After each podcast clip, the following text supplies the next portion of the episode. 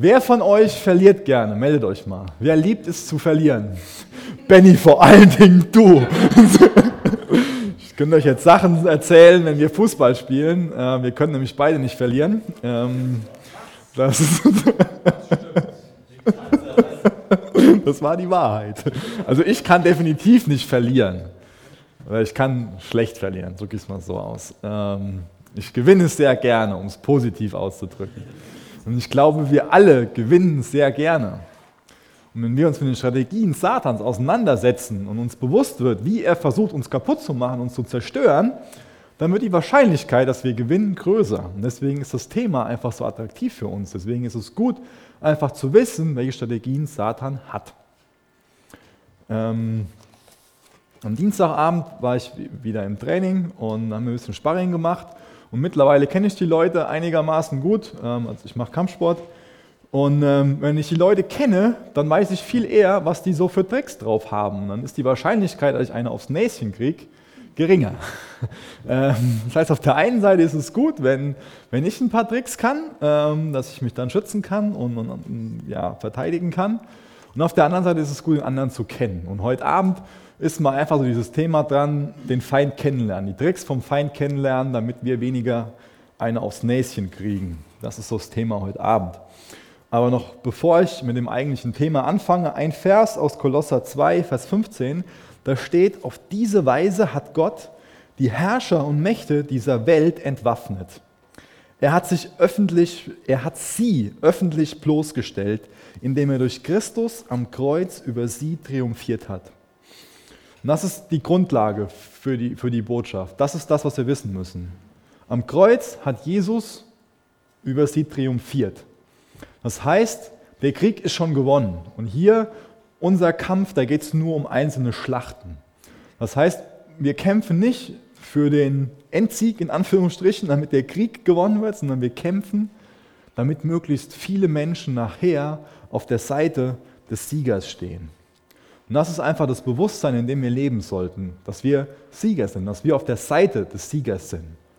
Und wir sollten nicht in dem Bewusstsein leben, so von wegen, ah, alles so schwer und das und das und wie soll ich das nur hinkriegen und das und wie, wie kann ich den Kampf gewinnen und ich verliere ja eh wieder und ich gehe ja eh wieder dieser Versuchung nach und ich falle ja eh wieder in Sünde und wie will mich denn Jesus für ein Zeugnis gebrauchen und das und das.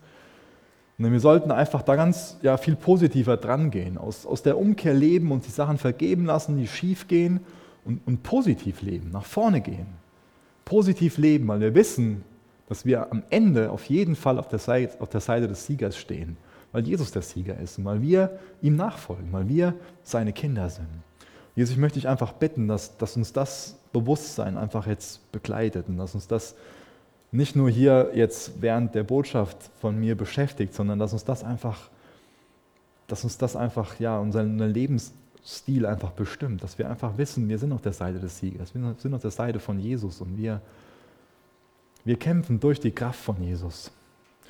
Aber jetzt möchte ich auch bitten, dass du uns einfach heute Abend die Augen öffnest für ähm, Wege, wie der Satan uns verführen will, wie er uns kaputt machen will, wie er uns ja einwickeln will, möchte ich bitten, dass, dass es einfach tief geht, dass es ganz tief in unsere Herzen geht. Ich möchte dich bitten, dass du mir die richtigen Worte gibst und dass du die Worte einfach in die Herzen trägst durch deinen Heiligen Geist. Und ich möchte dich bitten, dass, dass du uns einfach mit, mit falschen Gewohnheiten konfrontierst und mit falschen Denkweisen. Und ich möchte dich bitten, dass du es nicht bei dem Konfrontieren belässt, sondern dass du uns frei machst und dass du uns Sieg gibst und dass du uns immer mehr umgestaltest in dein Bild, Jesus. Das ist unser Anliegen.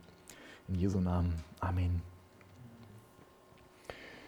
Also der erste Punkt heute Abend ist, dass Satan als Betrüger auftritt. Und dann gehe ich gleich dann auf das Beispiel von, von Eva ein, 1. Mose 3, Vers 1 bis 7.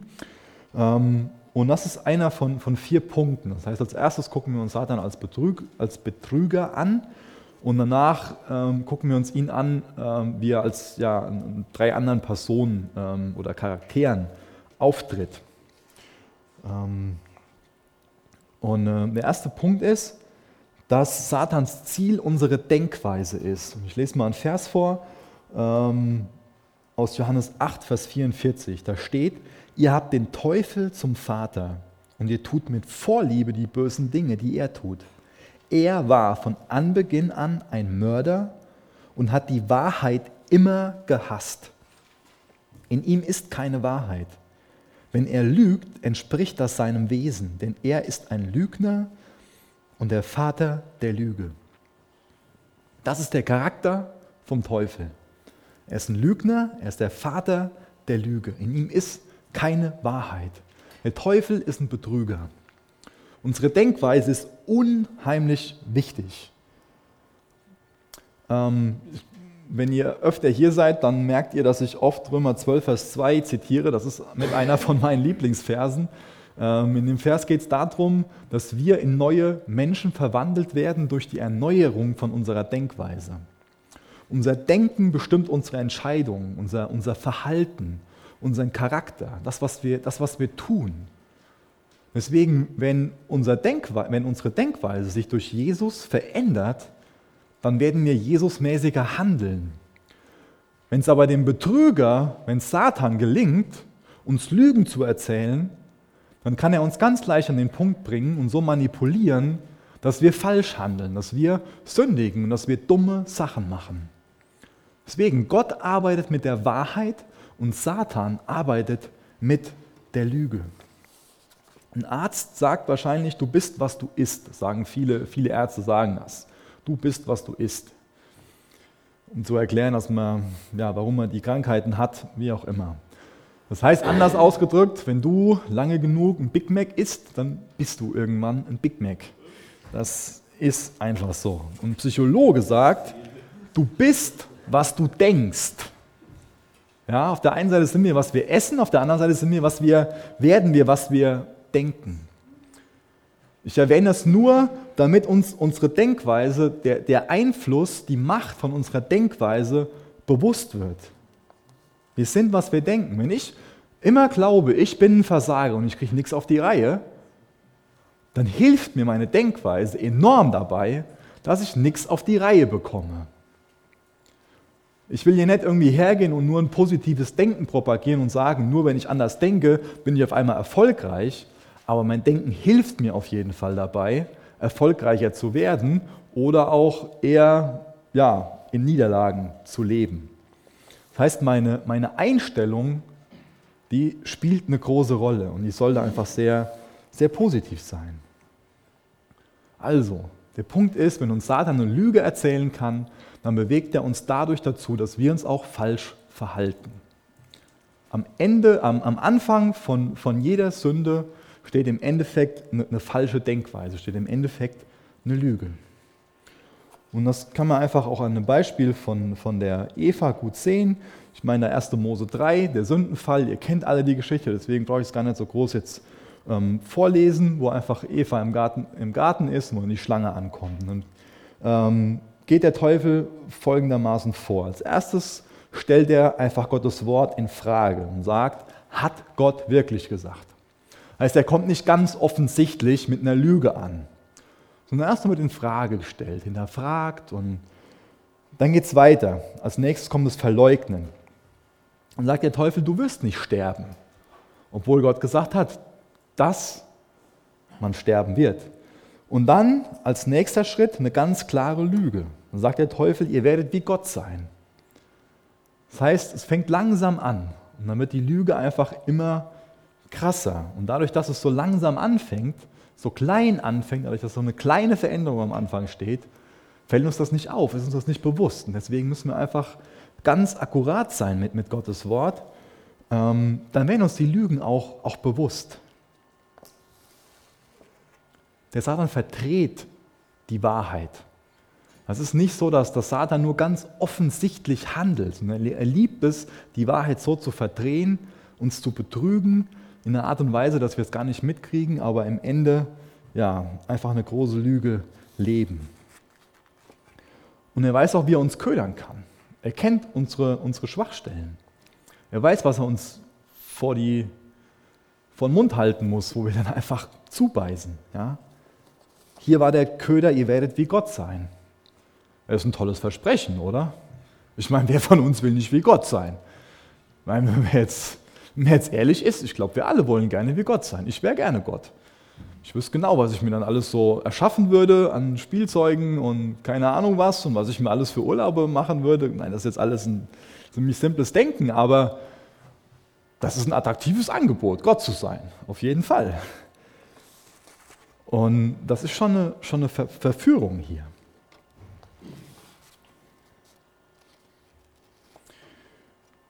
Bei der, gerade bei der ersten Predigt in der Reihe und auch bei der letzten Predigt ging es oft einfach um, um ziemlich übernatürliche Phänomene. Aber was, was, mir auch jetzt heute wichtig ist, ist das alles auch viel auf unser tägliches Leben zu, zu beziehen und uns bewusst zu machen, wie alltäglich die Kämpfe sind. Und der Kampf ist täglich zwischen Wahrheit und Lüge. Wir sind täglich in Situationen, wo wir uns entscheiden müssen, wo wir uns entscheiden müssen, ähm, erzähle ich jetzt selbst eine Lüge oder bleibe ich hier bei, bei der Wahrheit? Das ist immer ein Kampf. Und die Bibel lehrt, dass nicht nur die Dinge Sünde sind, die wir tun, sondern dass es auch falsch ist, wenn wir das Richtige tun können und nicht tun. Und oft sind wir einfach in der Wahl, sind wir vor der Entscheidung, das Richtige zu sagen, uns für die Gerechtigkeit einzusetzen und wir tun es nicht, weil wir uns irgendwie vor den Konsequenzen scheuen vielleicht uns für die Gerechtigkeit einzusetzen, wenn irgendwie ein Arbeitskollege oder jemand in der Klasse gemobbt wird, dann sind wir lieber still, weil wir wollen uns einfach keinen Stress einhandeln. Aber dabei wäre es unsere Aufgabe, herzugehen und, und die Wahrheit zu sprechen, jemanden aufzubauen und dafür einzustehen, dass derjenige nicht gemobbt wird. Und das sind einfach, das sind geistliche Kämpfe im Endeffekt. Dem Teufel liegt es daran, jemanden kaputt zu machen. Der Teufel arbeitet mit Lüge und Gott arbeitet mit Wahrheit. Und deswegen sollten wir als seine Kinder in der Wahrheit gehen und mit der Wahrheit arbeiten.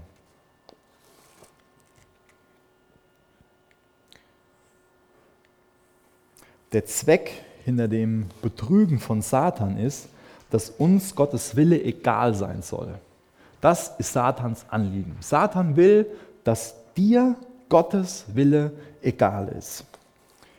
In Psalm 119, Vers 105 steht, Dein Wort ist eine Leuchte für meinen Fuß und ein Licht auf meinem Weg. Jeder, der das Licht kennt, der weiß das Licht zu schätzen. Wenn ich immer nur in der Finsternis gewesen bin, dann kann ich das Licht noch gar nicht zu schätzen wissen. Aber wenn ich mal im Licht gewesen bin und dann einfach durch einen ganz dunklen, Wald gehen muss, wo ganz viele Sachen sind, ja, verborgen sein könnten, dann wäre ich total dankbar dafür, wenn ich jetzt Licht hätte. Und dann könnte ich zum Beispiel eine Taschenlampe anmachen und könnte da hinleuchten und ich wüsste, wo ich hingehe und muss nicht ins Ungewisse gehen. Und so wird Gottes Wort beschrieben. Und das sollte uns Gottes Wort kostbar machen, dass wir wissen, Gottes Wort ist wie eine Leuchte für unseren Fuß zum Beispiel auch so, ähm, ein ungeborenes Baby, das noch bei seiner Mutter im Bauch ist, das hat natürlich noch nie das Licht gesehen. Aber wenn man mit einer Taschenlampe hergeht und das schon ein bisschen älter ist und leuchtet so auf dem Bauch, dann ist nachgewiesen, dass die Augen von dem Baby dem Licht folgen. Das heißt, es hat eine Sehnsucht nach dem Licht. Und der Ben Ole hat gewiss keine Sehnsucht mehr danach, im dunklen Bauch von seiner Mama wieder zu sein. Das hat er damals genossen, ja, während den neun Monaten. Aber jetzt genießt er es draußen zu sein das Licht zu haben. Das ist ein großes Geschenk. Und manchmal weiß ich nicht, ob uns das so bewusst ist, was, was Licht, was das für ein Geschenk ist. Was es für ein Geschenk ist, klare Sicht zu haben, offene Augen zu haben, die Wahrheit zu kennen. Die Wahrheit steht steht für Licht. Und das ist einfach ein riesengroßes Geschenk. Wenn wir Licht haben, dann können wir gute Entscheidungen treffen. Und die Entscheidungen, die wir heute treffen, die bestimmen unser Morgen. Das heißt, wenn ich jetzt Lügen glaube und eine Entscheidung treffe, dann kann mein Morgen nicht so hell sein. Die Entscheidungen, die ich treffe, die bestimmen mein Morgen, aber die Entscheidungen, die ich treffe, die beeinflussen auch Leute um mich herum. Und genauso ist es mit deinen Entscheidungen. Egal wie alt du bist und egal was du für eine Rolle spielst, in Anführungsstrichen, wir alle beeinflussen unser Umfeld mehr oder weniger. Und schlechte Entscheidungen, die beeinflussen dein Morgen und die beeinflussen die Leute um dich herum. So, was haben wir jetzt für Möglichkeiten zur Verteidigung? Das inspirierte Wort Gottes, das ist das, was uns Gott an die Hand gibt, damit wir Lügen enttarnen können. Ein gutes Beispiel dafür ist einfach in Matthäus 4, Vers 1 bis 11. Da ist ähm, die Versuchung von Jesus beschrieben, wo Jesus zum Beispiel vom, vom Teufel in die Wüste geführt wird und so weiter. Und ähm, ich denke, ihr kennt das alle so mehr oder weniger.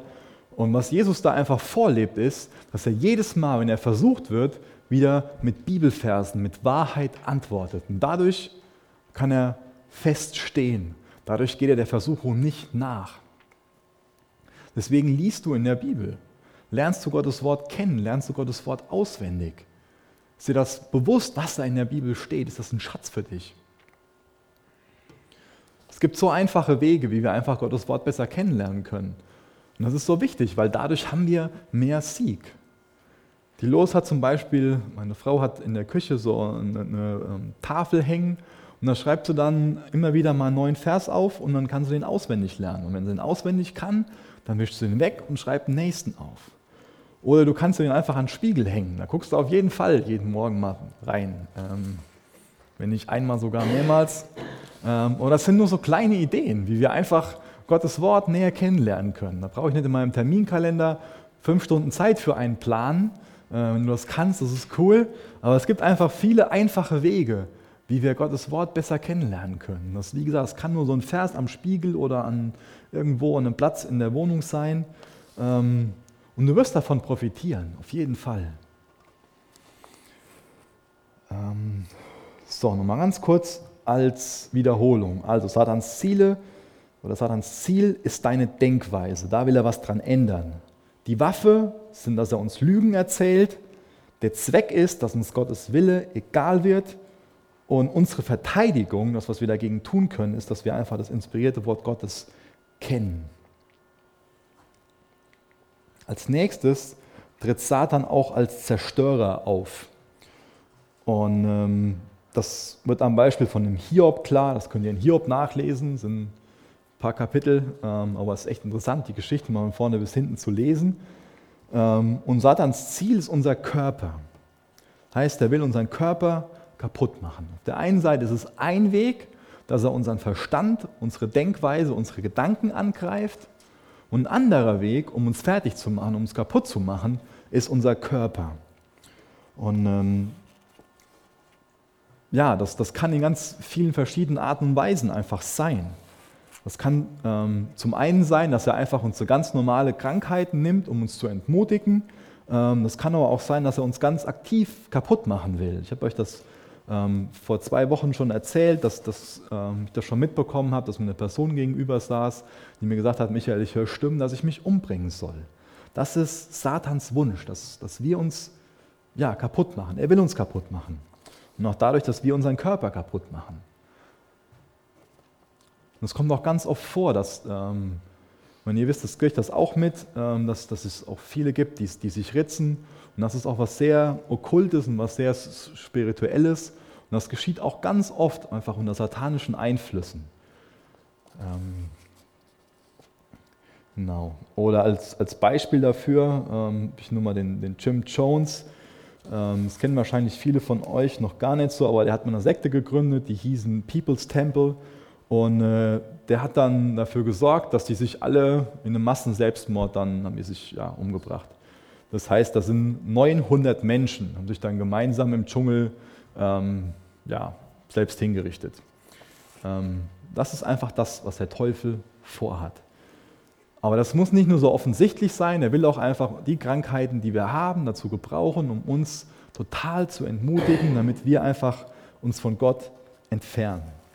Beim Hiob war das so, dass er seine Kinder verloren hat, seinen Reichtum verloren hat. Er ist ein sehr reicher Mann gewesen. Hat er alles verloren und ähm, ist dann schlussendlich selbst übelst krank gewesen. Also ganz schlimm, hat ganz schlimme Ausschläge gehabt und war einfach war am Sterben. Und in Hiob 2, Vers 9, da sagt Hiobs Frau zu ihm, verfluche Gott und sterbe. Das ist, ja, bin ich froh, dass ich die nicht geheiratet habe, sondern die Lois habe, äh, die mir was anderes zuspricht, wenn ich krank bin und mutlos bin. Ähm, Aber die hat den Zustand von ihrem Mann gesehen und, und hat sich deswegen auch so von Gott distanziert. Und hat sich so gedacht, ja, wo, wo kann denn Gott sowas zulassen und warum und wieso und das und das und ist einfach, bumm, hat sich einfach von, ja, von Gott abgekapselt und hat ihrem Mann gesagt, verfluche Gott und sterbe. So nach dem Motto, dann geht es dir besser. Und das sind alles Satans Ziel, uns einfach durch die Dinge, die zu gebrauchen, um uns dadurch mutlos zu machen, damit wir uns von Gott distanzieren. Genau, Hiob 2, Vers 9, das habe ich schon gesagt. Und dann Römer 6, Vers 12 bis 13, will ich kurz vorlesen. Da steht, lasst nicht die Sünde euer Leben beherrschen. Gebt ihrem Drängen nicht nach. Lasst keinen Teil eures Körpers zu einem Werkzeug für das Böse werden, um mit ihm zu sündigen. Stellt euch stattdessen ganz Gott zur Verfügung, denn es ist euch ein neues Leben geschenkt worden. Euer Körper soll ein Werkzeug zur Ehre Gottes sein, sodass ihr tut, was gerecht ist. Also wir können unseren Körper zur Ungerechtigkeit und zur Gerechtigkeit einsetzen. Und ich finde es einfach, ich will mir so, so Leute wie den Noah einfach zum Vorbild nehmen. Der hat seine Hände für die Gerechtigkeit gebrauchen lassen, um die Arche zu bauen. Und er hat seine, seine Zunge und seine Lippen dazu gebrauchen lassen, um ganz lange Zeit einfach treu zu predigen. Und lasst uns darauf konzentrieren, lasst uns unseren Körper Gott hingeben, damit er zur Gerechtigkeit gebraucht wird und nicht zur Ungerechtigkeit. Die Waffe von Satan sind, ist Leiden. Ja? Ähm, und Leiden können aus ganz verschiedenen Gründen in unserem Leben sein. Und wenn wir es zulassen, dann können die Leiden, die in unserem Leben sind, zu unserem Besten sein. Wir sollten immer in dem Bewusstsein leben, dass Gott alles unter Kontrolle hat und dass er uns nie mehr aufladen wird, als wir tragen können. Gott hat immer alles unter Kontrolle. Und er schreitet ein, bevor uns irgendwas zu viel wird. Das ist wichtig, in dem Bewusstsein zu leben. Aber was Gott nicht kontrolliert, ist, wie du reagierst, ist, was du für Entscheidungen triffst, wenn du in schwierigen Situationen bist. Gott entscheidet sich nicht für dich, auf ihn zu vertrauen oder gegen Gott zu rebellieren. Das ist ein ganz wichtiger Unterschied. Die Entscheidung triffst du. Du bist kein Roboter, du bist ein Mensch. Du hast einen Willen. Und du entscheidest dich, ob du dich gegen Gott auflehnst, ob du ungeduldig wirst oder ob du weiter einfach auf, auf Gott vertraust.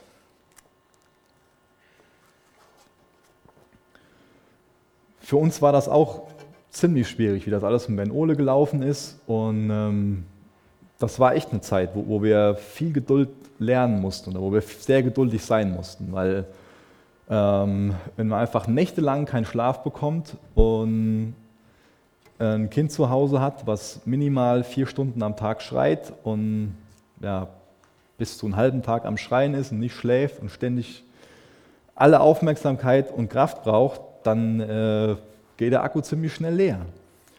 Und dann ist, es, dann ist es wichtig, dass man einfach auf Gott vertraut und sich, sich an ihn wendet und ihn zum Zufluchtsort macht. Und dann wird Gott zum richtigen Zeitpunkt, dann, wenn es nach seinem Plan dran ist, eingreifen. Wir können von schwierigen Situationen profitieren, wir können besser werden, aber wir können auch bitter werden. Wenn wir ungeduldig werden und alles hinschmeißen, dann werden wir uns negativer entwickeln. Da wird ja, unser Charakter sich negativ entwickeln, unsere Persönlichkeit. Aber wenn wir weiterhin einfach auf Gott vertrauen und ihm festhalten, dann wird Gott die Umstände benutzen, damit wir reifen geistlicher werden und stärker werden in ihm. Deswegen, Gott hat alles unter Kontrolle. Aber du bist derjenige, der deinen Willen kontrolliert, der deine Entscheidungen kontrolliert. Und Satans, ähm, ach so, noch, noch als, ähm, als Beispiel, ähm, Stürme stehen in, in der Bibel oft auch ähm, ja, für so schwierige Situationen, für Leiden. Und ich habe nur mal zwei rausgesucht. Zum einen, ähm, um einfach aufzuzeigen, ähm, dass Stürme aus ganz verschiedenen Gründen kommen können. Zum einen kennen ihr, denke ich, alle die Geschichte von dem Jona, wo Jona einfach ähm, von Gott einen Auftrag hat und genau das Entgegengesetzte machen will. Und dann will er fliehen, will vor Gott weglaufen und dann ist er in diesem Schiff. Und da kommt ein furchtbarer Sturm auf. Und da kommt der Sturm auf, wegen, weil er einfach ungehorsam ist. Ein anderes Beispiel ist mit den Jüngern, ähm, wo die auf dem See Genezareth sind, da ist ein furchtbarer Sturm. Und der Sturm, der, der kommt nur auf, damit sie einfach lernen, auf Jesus zu vertrauen. Und deswegen ist es oft einfach nicht angebracht, warum zu fragen. Warum kommt jetzt der Sturm auf? Das, ist, ähm, das kann auch schon mal richtig sein, das ist eine Frage, die uns beschäftigt. Aber Fakt ist immer, dass es einfach darum geht, dass wir geduldig sind und auf Gott vertrauen, in den Stürmen, in denen wir sind. Weil das ist einfach der Zweck, den der Teufel ähm, damit verfolgt. Das heißt, er will, dass wir ungeduldig mit Gott werden, dass wir irgendwie einen Hals auf Gott bekommen. In Jakobus 5, Vers 11 steht, denn für uns sind jene gesegnet, die im Leiden durchgehalten haben. Ihr kennt die Geduld Hiobs und wisst, wie der Herr alles zu einem guten Ende führte. Denn er ist voll Mitgefühl und Barmherzigkeit. Gott ist voll Mitgefühl und Barmherzigkeit. Und Hiob ist geduldig in seinem, in seinem Leiden. Und dadurch kann Gott alles zu einem guten Ende führen. Und Satan will uns ungeduldig machen. Und wenn wir ungeduldig werden, dann müssen wir es in Frage stellen, ob Gott es zu einem guten Ende führen kann. Deswegen frag dich, wo du einfach ungeduldig bist, wo du verzweifelst. Frag dich, was das, ja, was dahinter steht. Und dann, und dann bet dafür, dass du geduldiger wirst. Aber verzweifle dann auch nicht, wenn dich Gott in neue Umstände bringt, die dir einfach Geduld beibringen können. Weil, Geduld ist nur was, was in uns wachsen kann, was nur entstehen kann durch Situationen, in denen wir Geduld brauchen.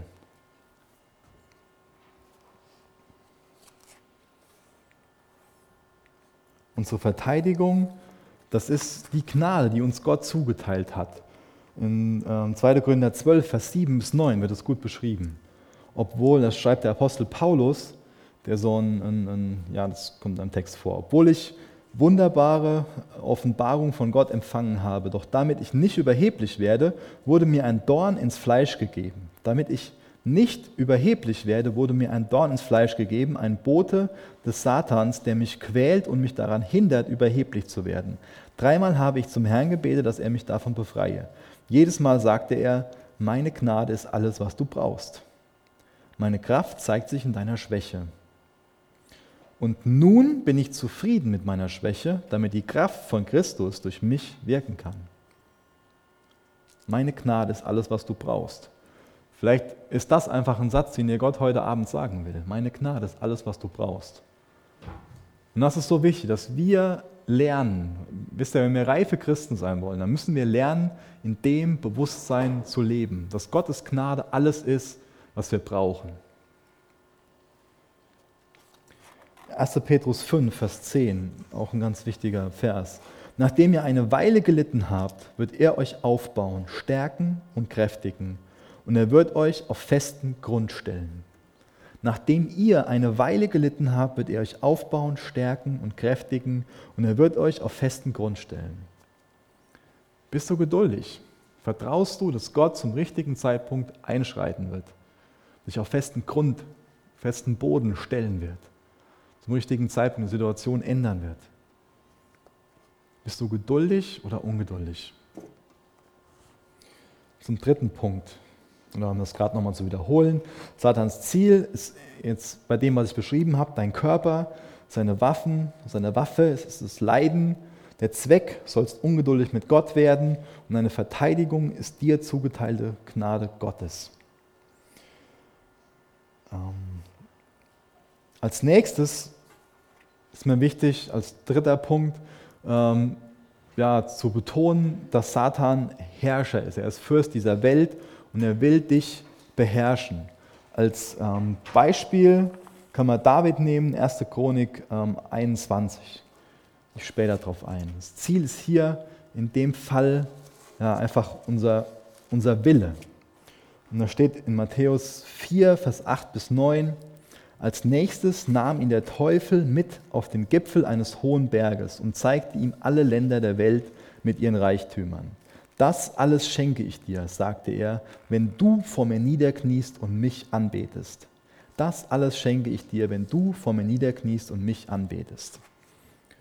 Das ist ein Versprechen, was der Teufel gar nicht einhalten konnte. Das ist ein Versprechen, was der Teufel dem Sohn Gottes, Jesus Christus, gemacht hat. Und der Teufel will uns Angebote machen, um unseren Willen zu beeinflussen und ähm, er ködert uns mit leeren Versprechen. Satan will angebetet werden. Er will der Größte sein. Das ist, das ist die Ursünde von, von ihm. Er will uns beherrschen. Wir müssen uns fragen, wem wir uns unterordnen wollen. Wir sind nicht Gott, deswegen müssen wir uns irgendwas unterordnen. Wir können uns entscheiden, uns dem Willen Gottes unterzuordnen, oder wir können uns entscheiden, ja, dem, dem Plan und dem Willen Satans unterzuordnen.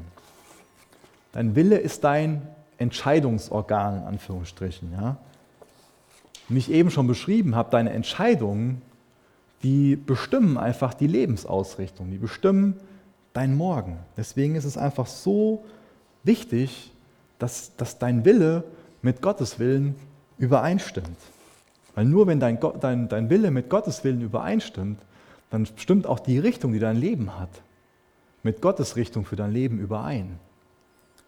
Wisst ihr, wir können so leicht fragen, ah, da steht doch was in der Bibel, dass mir Jesus Leben im Überfluss geben will. Wo habe ich denn Leben im Überfluss? Und dann frage ich, frag ich dich, okay, wo, wo tust du Gottes Willen?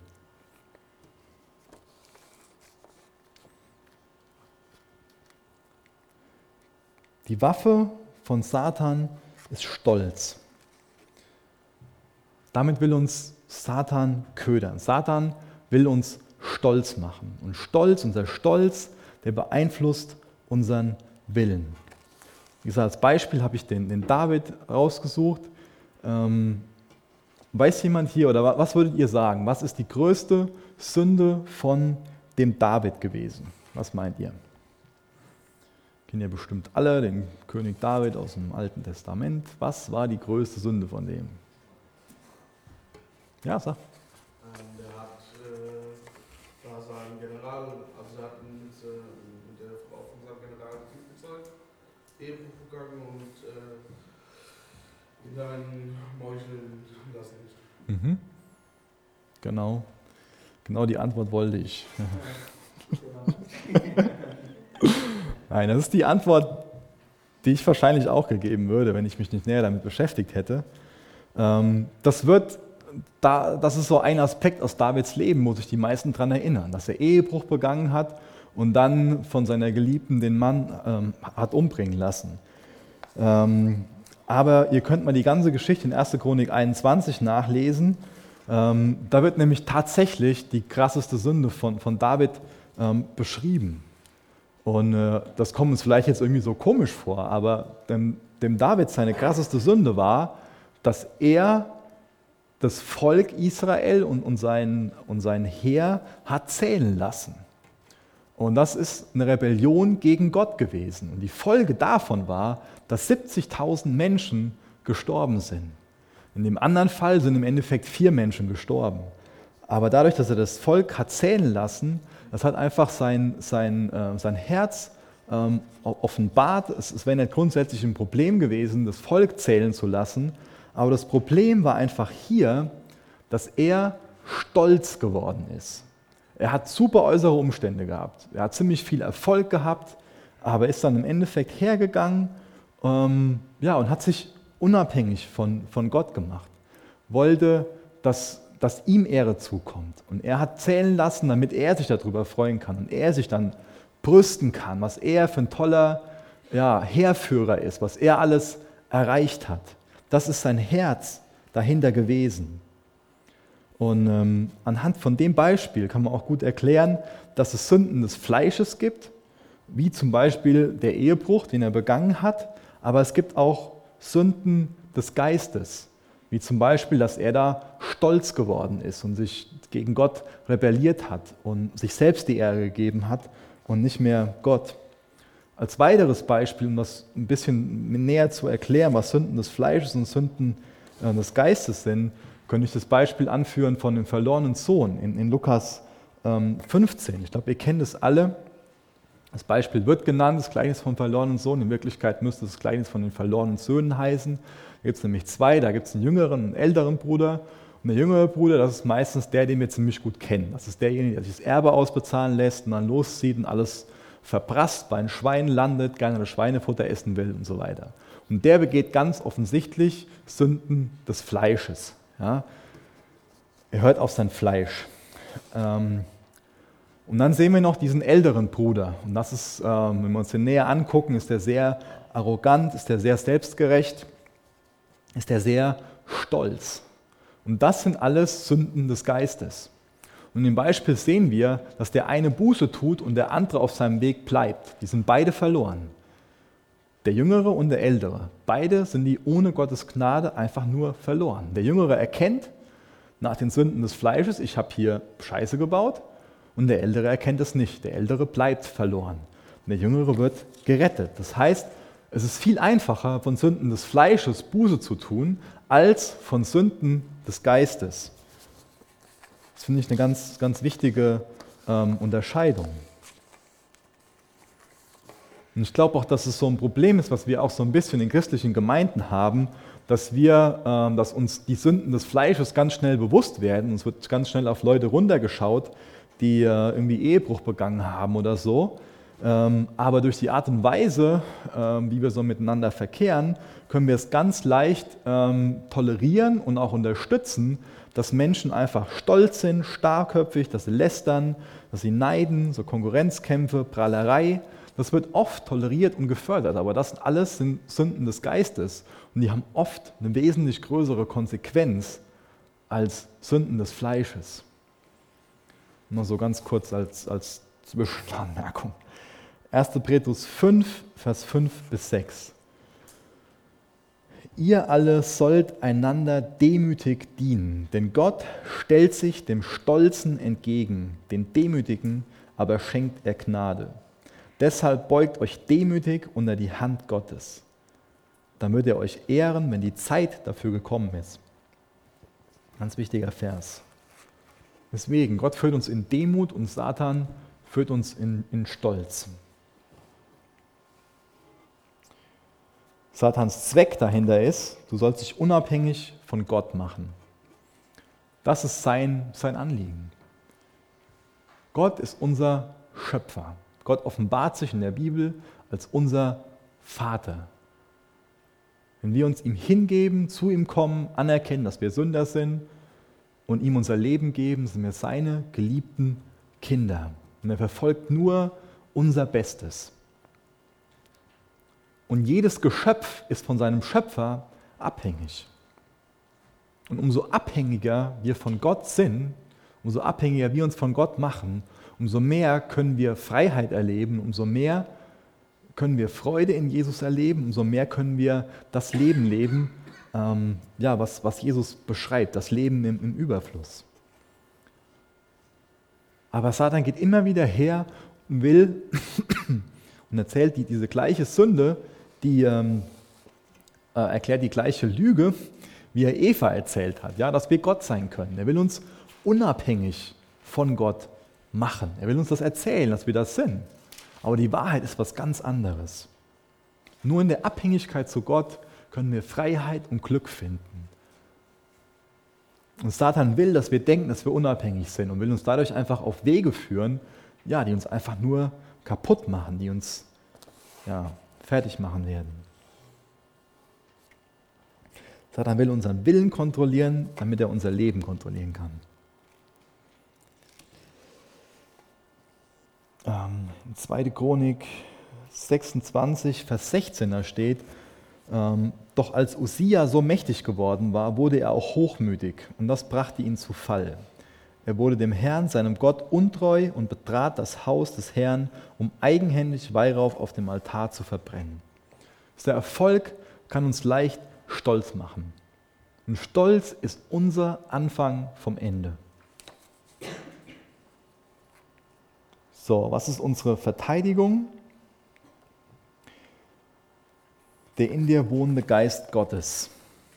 Ist deine Verteidigung, ist deine Der in dir wohnende Geist Gottes gibt dir Erkenntnis über die Lügen. Der macht dir klar, wenn du, wenn du stolz wirst. Der macht dir klar, wenn du deinen Willen dem Falschen unterordnest. Aber wisst ihr, das ist nichts, wo wir mitspielen sollten.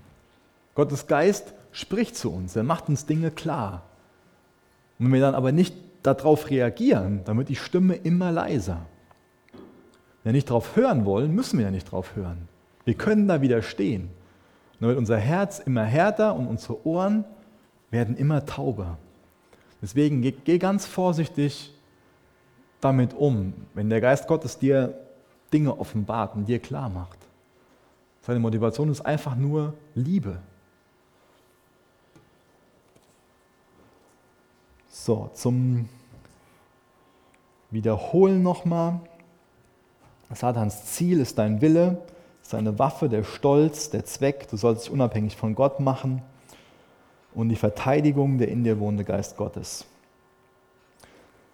Als letzter Punkt ähm, tritt Satan als Verleumder auf. Ein Beispiel aus Sacharja 3 mit dem Jeshua. Satans Ziel ist dein Gewissen und dein Herz.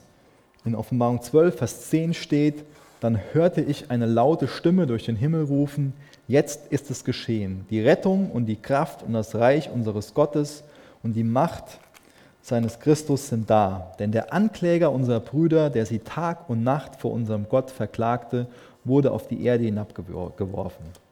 Satan ist unser Ankläger. Satan verklagt dich. Da gehe ich gleich nochmal näher drauf ein, wo wir einfach da unterscheiden können zwischen dem, wo, wir, wo unser Gewissen einfach da was Positives an uns weitergibt, also wo das gut ist, dass wir ein schlechtes Gewissen bekommen und wo wir einfach unterscheiden können, ähm, ja, wann, der, wann der Teufel da an uns rantritt und uns einfach nur runterziehen will mit dem, was er uns da sagt. Wie gesagt, das Beispiel könnt ihr nachlesen in Sahaya 3 mit dem Jeshua und ähm, da könnt ihr in der Geschichte dann lesen, dass äh, der dieser, dass, dass er angeklagt ist. Ähm, ist quasi wie so ein, so ein Setting wie vom, wie vom Gericht. Jeshua ist angeklagt, ähm, der Ankläger ist Satan und ähm, der Engel des Herrn ist der Verteidiger.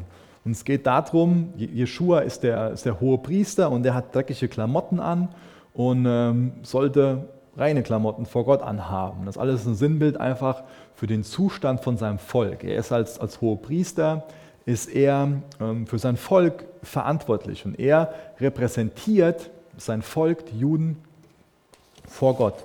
Und zur damaligen Zeit war es einfach üblich, dass die Priester Gott bestohlen haben, dass sie sich das Beste von, von, dem, von den Opfern mitgenommen haben und selbst gegessen haben.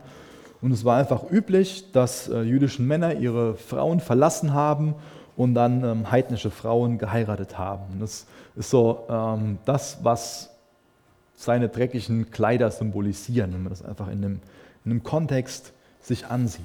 Und wie gesagt, er, er repräsentiert sein, sein Volk. Und man sieht da in der Geschichte, dass er einfach immer wieder angeklagt wird. Ähm, und genauso können wir uns auch fühlen. Ja, die Gedanken können auch in unserem Kopf so sein, dass wir uns ständig angeklagt und runtergezogen fühlen. Und das können wir uns auch ganz gut vorstellen, wie das alles so abgelaufen ist da obwohl da durch die Geschichte nicht so viele Infos kommen.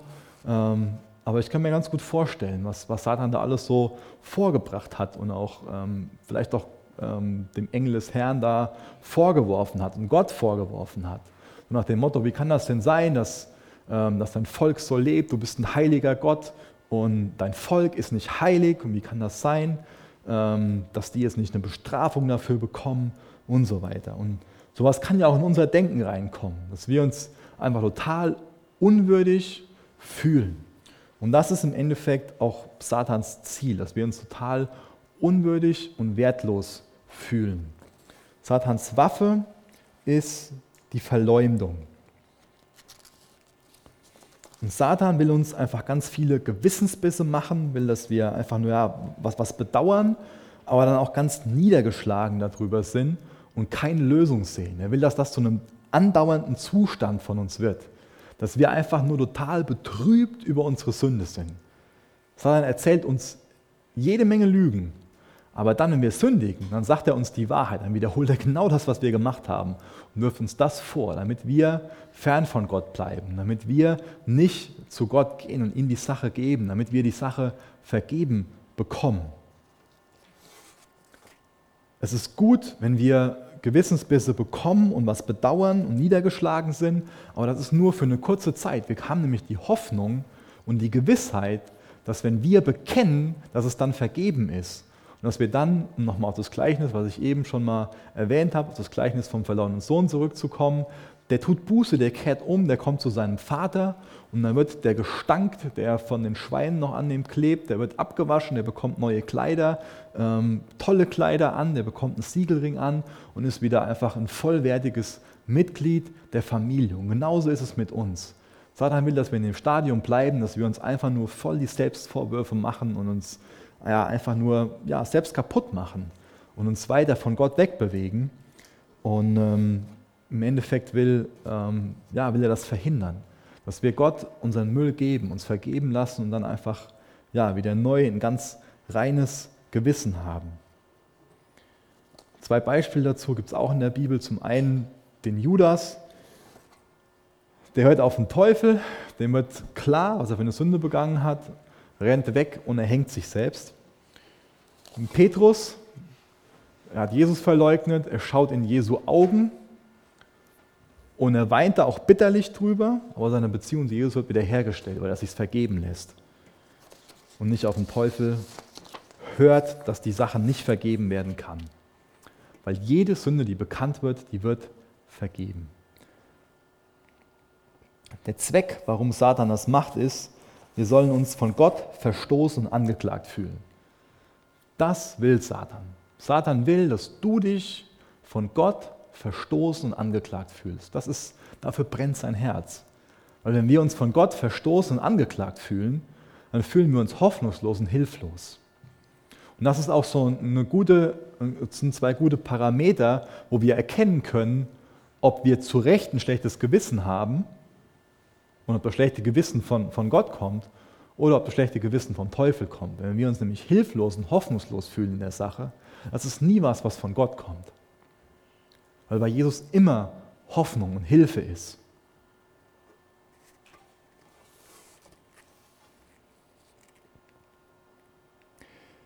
Eine Verteidigung ist die Fürbitte von Gottes Sohn. In 1. Johannes 2, Vers 1 steht, meine Kinder, ich schreibe euch, damit ihr nicht sündigt. Aber wenn es doch geschieht, dann gibt es jemanden, der vor dem Vater für euch eintritt. Jesus Christus, der vor Gott in allem gerecht ist.